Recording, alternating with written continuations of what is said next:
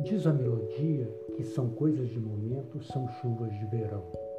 As chuvas da poesia, as chuvas da nossa alma, destas damos conta, ora com as neuras, ora com as noias, ora com o relacionamento daqueles de fazer a gente andar de cabeça para baixo, ou ficar com os pés aqui e o coração em Mumbai, ou em alguma esquina de São Paulo.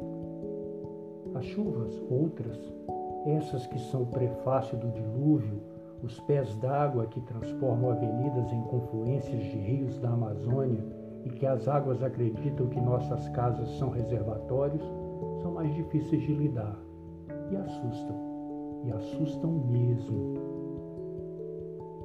É muito fácil a gente chover em cima do outro com reclamações, ofensas, descasos. É muito gostoso a gente se encharcar com chuvas de amor e paixão. Mas quando um raio cruza o céu e a gente pensa que quem mata é o trovão, quando a água vai entrando pelas frestas e mostrando que a nossa casa-mata não é lá essa fortaleza toda, quando o vento vai destampando nossa intimidade e nossas obscuridades, aí a gente treme. A gente não vale nada. A aflição dentro do peito não é mais recurso da retórica, metáfora dos desiludidos. Agora eu tenho calma, é brincadeira.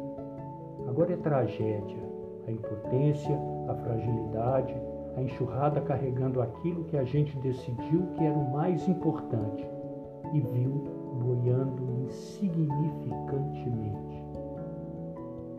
De novo, salve o poeta. Chove lá fora e aqui está tanto frio, me dá vontade de saber aonde está você.